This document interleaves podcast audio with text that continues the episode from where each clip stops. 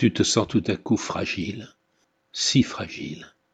Le bloc que tu maintenais, vaille que vaille, pour exister, pour faire face, s'est fendillé. Puis aussitôt des pans entiers de ton être s'écroulent. Tu n'es pas le seul, souviens-toi, ton regard se portait tout en compassion sur les gestes fragiles de ton vieux père, sur les balbutiements de vie ce bébé, sur le visage aimé qui dort, serein. Ils étaient sur la ligne de crête, à mi-chemin entre la pleine vie et sa menace.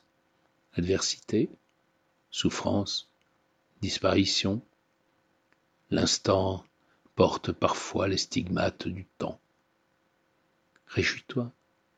Tu as vécu ce sentiment intense qui, de l'autre, t'a donné le plus beau du répit. Pour toi-même, recueille cette rosée du matin que la vie qui va ne peut assécher. La vie intérieure.